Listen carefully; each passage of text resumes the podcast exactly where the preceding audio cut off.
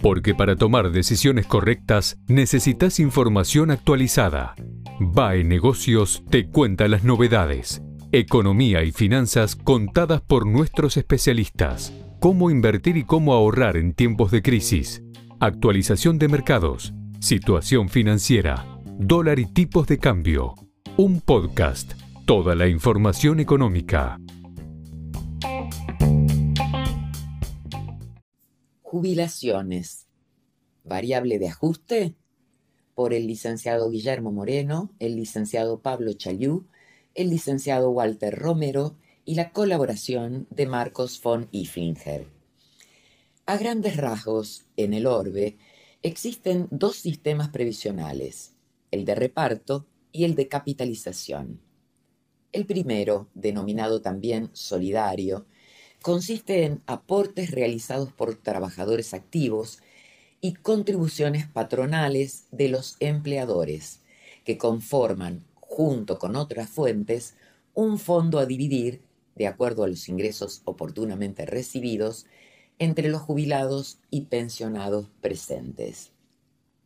El segundo, por el contrario, es un fondo individual, capitalizable a partir de su inversión en el mercado, administrado por compañías ad hoc Localmente se llamaron administradoras de fondos de jubilaciones y pensiones, AFJP, que, de acuerdo a los rendimientos obtenidos, devolverá, previo a haber descontado la comisión por administración, periodo a periodo, lo acumulado al beneficiario y sus herederos en caso de corresponder. Ahora bien, hay inflación en Argentina.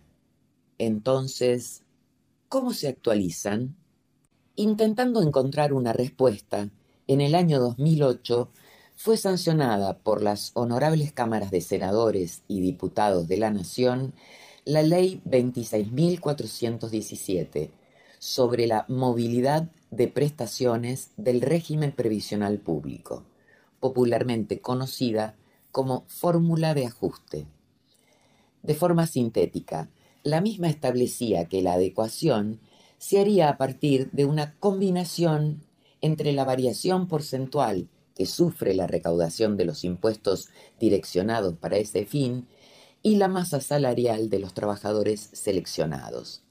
Si el resultado fuera mayor al diferencial recaudatorio, con un plus del 3%, se desecharía la fórmula previamente mencionada y se utilizaría esta última. Posteriormente, en el año 2017, la Administración Cambiemos establecía, a partir de la Ley 27.426, un nuevo cálculo, con revisiones trimestrales, que implicaba mayor sintonía con la inflación en los ajustes, al considerar el índice de precios al consumidor, elaborado por el Instituto Nacional de Estadística y Censos, y el porcentaje de incremento del ingreso asalariado, que permite la elaboración del índice de remuneraciones imponibles promedio de los trabajadores estables, confeccionado por la Secretaría de Seguridad Social. Sin embargo, la actual gestión gubernamental optó, mediante la Ley 27.609, por la reinstauración conceptual del método previo, tomando como principales variables de ajuste la evolución recaudatoria y la de los salarios generales.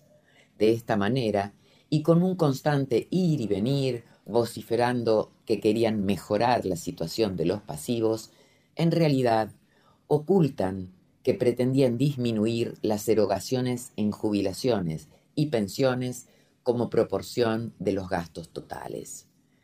Esto es así ya que no aceptaron otras propuestas congruentes.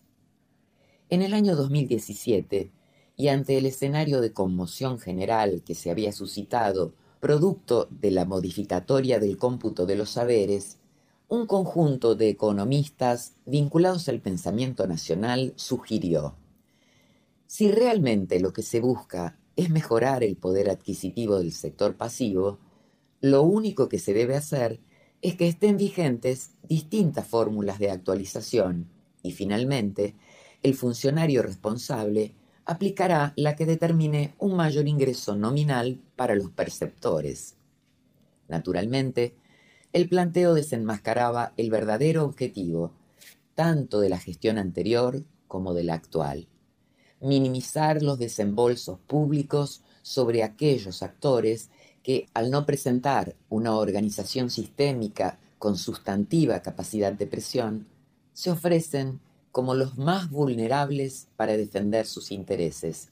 En síntesis, ambos mandatos gubernamentales son fuertes con los débiles y débiles con los fuertes. Sin embargo, hay un futuro abarcador.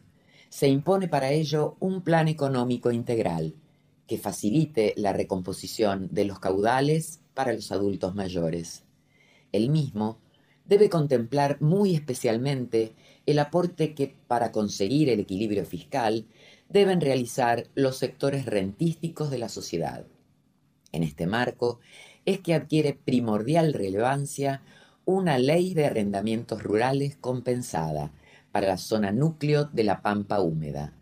A partir de esta, cuya consecuencia inmediata es la disminución contundente de los costos totales para producir en el sector agropecuario de esa región, sería posible elevar al máximo, de acuerdo a la legislación vigente y a la factibilidad de los proyectos de inversión, los derechos de exportación.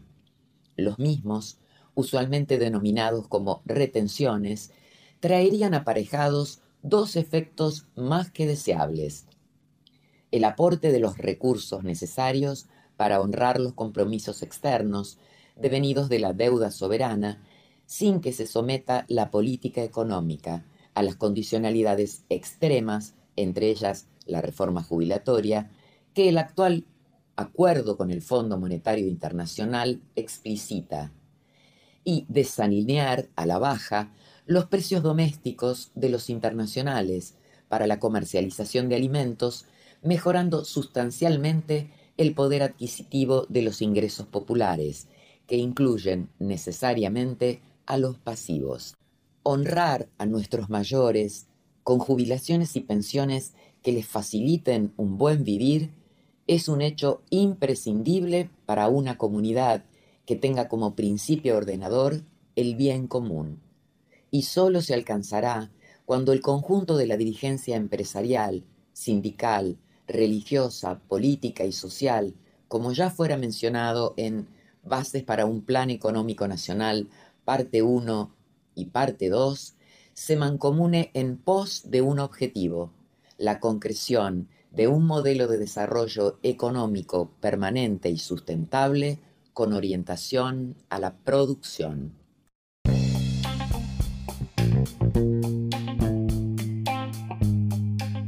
Nos vemos en el próximo podcast. Mientras tanto, mantenete actualizado.